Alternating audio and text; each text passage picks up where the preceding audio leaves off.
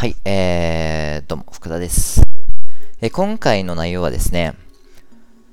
まあ、確実に結果が出る努力のやり方ということについてお話ししていこうと思います。あのー、努力をするしないというのは、まあ、僕の中ではですね、最低限成功するために最低限必要なのが努力すること、えー、だと思ってます。なので、努力をしない、行動しない人というのは、そもそも成功する資格がないので、まあ、そういそういうのは置いといて、努力をすごいしてると思うんですよね。あのー、まあ、いろんな方見てても、皆さん、できる限りの努力を100%やってると思うんですよ。皆さん頑張ってると思うんですね。うん。で、これは、あのー、本当に僕は思います。別にその人が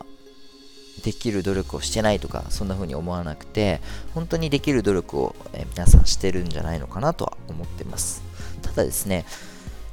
結果が出る努力と結果が出ない努力というものがやっぱりあってですね、結果が出る努力っていうのは、本当にすぐ結果が面白いように出るし、その結果がまた次の努力のあの源にもなってね、面白いようになっていくんですが、まあ、いくらやってもやっても結果が出ない、いくら勉強してもトレードで稼げるようにならないとか、あのー、一つの例を挙げるとですね、やっぱりそういう事態っていうのは絶対ありえます。うん。なので、そういった悩みをお持ちの方に今日はためになればなという思いで動画じゃないですね。これは音声ですね。ラジオなので、えー、撮っていこうと思ってます。はい。で僕もですね、こうやって偉そうに話をしてますけども、本当に人生振り返ってみると、努力の空回り、えー、もう本当に努力を無駄にたくさんしてきたなと、あの我ながらあの思います。まあ、例えば、まだね、これは他の時にも話そうとは思うんですけども、まあ一度も僕は大学受験高校受験、えー、まあ、受験と言われるものですね、一つも志望校を受かったこと、まあ、なかったですし、えー、まあ、大学時代ね、体育会のサッカー部に入っていたんですけども、まあ、多分本当に誰よりも努力したんじゃないのかなとは思ってます。大学サッカー中ですね。あのマネージャーに一番努力してるっていう風に陰で言われたので、まあ、絶対的な量、絶対的な練習量は、あの、誰よりもやってたと思うんですけど、それでも、一番下のチームでも、1、2、3、4個あるチームの中の一番下でも出れないという、まあ、すごくこう、自尊心もクソもなかったんですね。で、まあ、人生振り返って本当にね、あのー、そういう空回りの努力ばっかりたんじゃないのかなとは思ってます。まあ本当にこうビジネス、営業、ネットビジネスとか始めた時も、やっぱり横でスタートした人の方が、まあ、2ヶ月、3ヶ月でものすごくこう結果を出していく中、まあ本当に半年経ってやっとちょっとだけ成果が出て、え、1年、2年とやったけど結果出ず、え、3年続けて、え、まあ、4年後に初めて花が咲いたんですよね。で、その、そっからですね、なんか僕は3年前ぐらいかなからすごく一気に花が咲き出したと自分では思います。あの、その営業とかビジネスでもすごく成果出て、トレード参入してからもすぐ結構結果が出て、で、まあ、上下はあったものの、あの、かなり昔と比べたら、ね、あの、お金の悩みっていうものはすごくなくなったとは思うし、まあ、昔よりは圧倒的に裕福な生活というか、まあ、思ってた以上のところには来れて、ね、夢もどんどん変わっていくっていう風に、あのー、なったんですよね。でで、僕が本当にこう、まあ、講義生もそうだし、こういう配信もそうだし、えー、本当に一番伝えたいもの、えー、伝えたい人っていうのは、努力をすごくやってて、ものすごくこう頑張って、ってて頑張らないといけない理由もたくさんあってやってるけど結果が出ないっていうような人を本当に助けたい、まあ、きっかけを与えたいっていう思いがすごくあってですね一つそのきっかけになる音声になればなと思ってます、うん、で多分がむしゃらに努力をしてるうちってあまりあの結果って出づらいですね。うん。で、まあ、まあ、結論から言うと、本当に頑張ってる頑張っていないとか関係なく一旦ですね。あの冷静になって俯瞰的に自分自身の立ち位置っていうものを把握してほしいんですよ。で自分自身の目指す方向性、えー、自分自身がどこを目指してるのかっていうものを常に把握しておかないといけないんですがそもそも自分が成功って思っているものって、まあ、具体的に言ったらどういうものなのかっていう定義をぜひしてほしいんですね、うん。まあ、トレードで稼ぐのはすごく抽象的すぎてあの全く良くないと思うんですよ、まあ、別に何でも一緒です。筋トレで筋肉つけるも一緒ですけども、うん。まあそうですね、体力、まあ、ランニングの体力をつけるのはただ走ってたらいいんですけど、それとはもうちょっと訳が違うんでね、ただがむしゃらやったらいいわけではない。うん、だから、じゃあトレードでじゃあ結果を出す、自分の成功って具体的にどういう状態なのかっていうのを、まず一回具体的に紙に書いてね、言葉に書いて、えー、やってほしいんです。具体的な稼ぐ金額も1個だし、それだけじゃなくて、まあ、どのぐらいの、えー、まあ、時間的な裕福があるのかとか、えー、まあそうですね、エントリーの回数とかも、まあ、絶対件数じゃなくていいので、大体週に何回が、何回ぐらいあって、どのぐらいの勝率が出てとか、えー、で、どのぐらいの金額でエントリーしてて、例えば、1日1回エントリー、まあ、平均してあるとしますよね。で、まあ、1回の平均ベッド数が、ベッド金額が100万円だったとしたら、勝率60%以上で出れば、まあお金の心配ってまあまずないんですよ。うん。まあ別に負けることあったとしても、あのー、生活に困るような金額ではないですよね。そうじゃあ勉強を続けるとして、そういう状態が1個成功っていうふうに、まず定義をあのしましょう。一個自分がどういう風な状態が成功なのかっていうのをどういうとこに目指して自分は行ってるのかっていうのをまず正確に把握をしてください。うん。でこれは本当に紙に書き出した方がいいですね。うん。でですね、じゃあその状態を決めた後に、じゃあ自分自身ってその成功って自分が定義したものから見てですね、どの位置に今の自分はいるのかっていうのを次に把握をしてください。うん。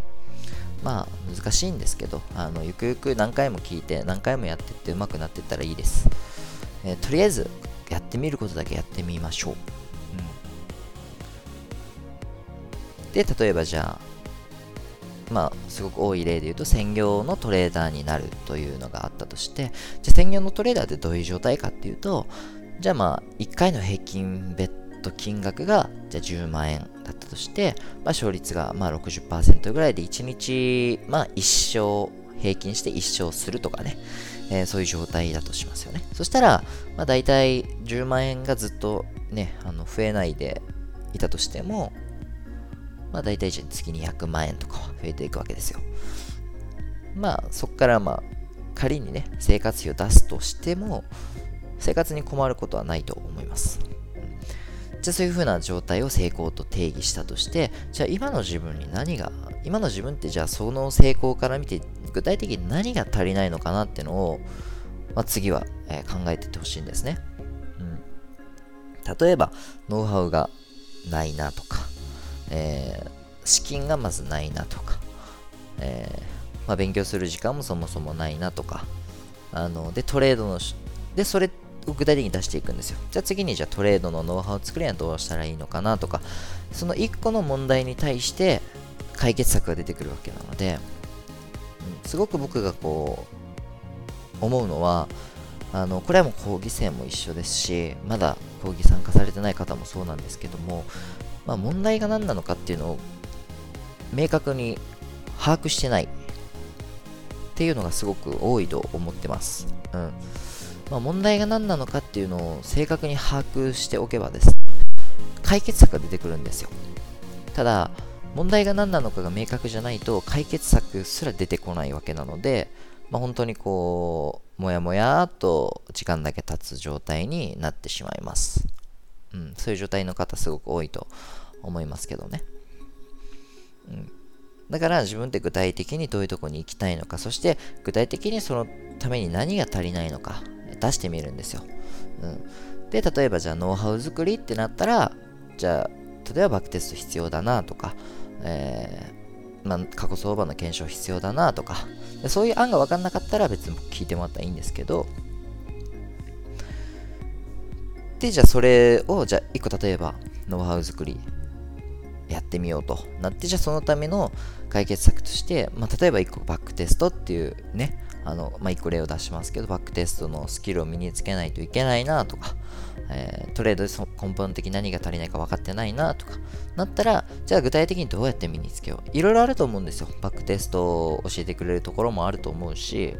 あの、まあ、代行してくれる人もいると思います。うん。じゃあ、どれが自分に合ってるのか。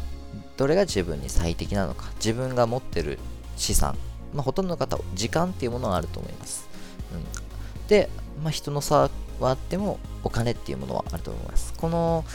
まあ、尺度をもとにですね、まあ、実際にできると。うん、で、僕が思う、なんで僕はじゃあ講義とか開催するのかって言ったら、あのまあ、僕は代行とかどんどん最初からやっていった立場なんですけども、まあ、結構なお金をあのトータルすると払ったので、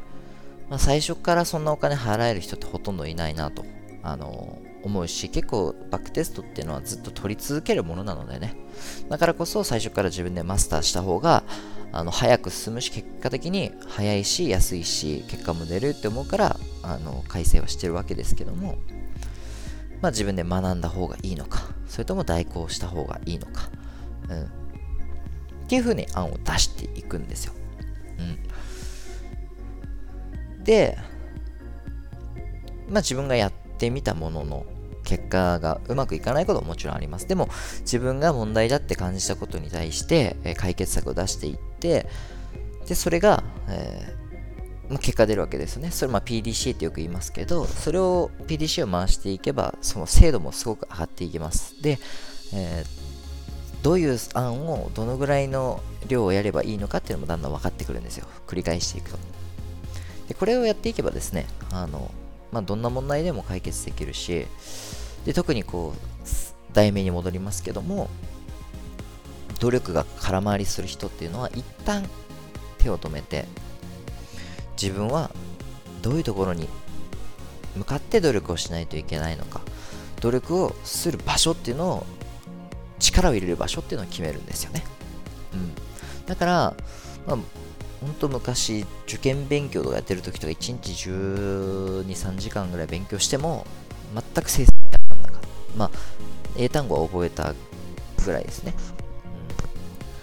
うん、でもまあ、今もそうだしそのそういうやり方をこう知ってからそして慣れてきてからは1日の実質のまあそうですね。な考えて力を入れるっていうのはもう1日1回しかもま30分とかあの1時間とか。でも力の入れどころが分かるわけなんでね。でまあその繰り返しで基本的には毎日時間も自由だし。まあある程度お金もあの時間もあるしやりたいことできるしっていうふうにあのすごく変わっていきました、うん、で僕は誰よりも本当にこう努力してたとは思うからあのー、なんかずっと花が咲かなくてね。サッカーの時サッカーしてる時も、まあ、だから体力だけめちゃめちゃあったんです。ずっとやってたので。まあでも結果がねサッカーもうまくならなかったし、えー、勉強も上達しなかったし、えー、ビジネスも最初始めた時全然結果出なかったと。でもやり方を考えて、努力の仕方を考えて、力の入れどころを、えー、分かって、でやってからものすごくこう収入も伸びて、えー、トレード結果もものすごく出て、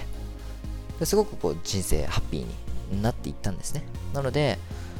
すごい今、音声聞いてる方努力してる方って皆さん頑張っていらっしゃると思うんですね。なので、その頑張りが正しい方向に自分の決めた目標の方向に正しく向かってるのかどうかそれを常に確認し続けることがすごく大事だし、えー、まあ、それがあのどういったものに自分は向かっているのかそして、えー、どういうふうに時間を使っていったらいいのか。ただやみくもやっても時間なくなるだけです、うん、っていうふうにねあのちょっと頭を使ってみましょう。するとねすごくハッピーになりますよ、うん、っていう感じですね。まあ、また具体的な質問とかあればあの答えはしていこうと思いますけども、まあ、今回はこんな感じで